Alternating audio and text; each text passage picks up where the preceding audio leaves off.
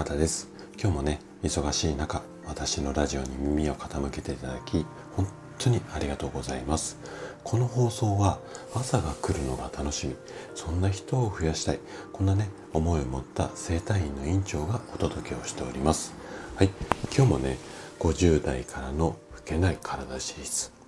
えっ、ー、と8回目になります。で今回は若返りホルモンこんなテーマでお話をしていこうかなというふうに思っています。えっと男性ホルモンそして女性ホルモン両方ともにね医学的にはこんな風に例えられることがあるんですよ。どんな言葉かっていうと体内の潤滑油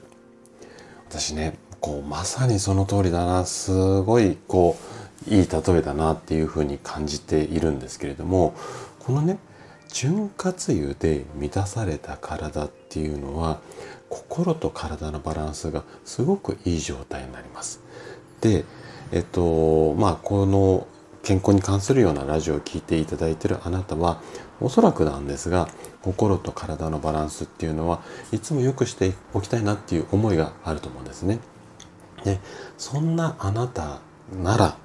潤滑油この、うん、若返りホルモンだけじゃないんですけどもこの体内の潤滑油をしっかりとこう分泌させるような方法も知りたいと思うんですね。で今回はね若返りホルモンを意識しようそんなお話をねちょっとしていこうかなというふうに思っています。是非ね最後までお聴きいただけると嬉しいです。じゃあね早速ここから本題に入っていきましょう。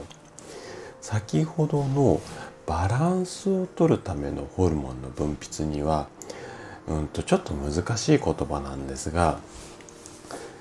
DHEA まあ頭文字を取ってるんですけどもこれ日本語に訳すと別名若返りホルモンなんて言われたりします。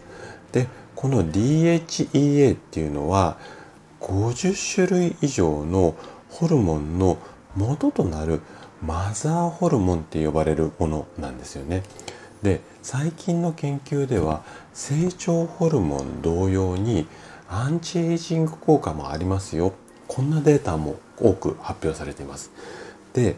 健康で長寿の人っていうのはこの DHEA の割合割合っていうかこの血中、えっと、血の中にこうあの溶けているホルモンなんですけどもこの割合がすごく高いというふうにされています。でこの DHEA が高いと、まあ、効果っていうかうんどんな風に体にいいことがあるかっていうと例えば糖尿病だったり動脈硬化がん骨粗しょう症この辺りを防ぐ効果があるというふうにされています。あとは新陳代謝を活発にしたりだとかあと体脂肪を燃やす免疫力を高める意欲だったり行動力を高めるねすごく嬉しいことばかりですよね。でこのねあの DHEA もうちょっとねあの深掘りここからしていこうかなというふうに思います。でこのあの DHEA の大きな特徴の一つがストレスにねちょっと弱いこういう性質を持っているんですよね。なので慢性的なストレスがかかっているとこれの分泌力っていうのが極端に低下します。これはね DHEA がストレスホルモンと同じコレステロールを材料にして作られているからなんですね。でこの DHEA っていうのは健康的な心と体を作るための、まあ、ポイントっていうか、まあ、鍵になるようなものなんですよね。でこのホルモンを出すためにはどうすればいいのかその方法はね生活習慣でもいろいろあるんですけれどもちょっとねそれはまた改めて別の機会にお話ししようかなというふうに思っています。で今あなたがねもしすごくもう心と体の不調がすごく長続きをしていてなんとか一日でも早くうーん改善したいっていうようであればこの DHEA を積極的に摂取することをお勧めします。でどうすればいいかっていうと、まあ、生活習慣だとちょっと時間がかかってしまうのでお医者さんで、えっと、処方しているサプリみたいなのがあるんですよ。それをあの補充することでここの、うん、数値を、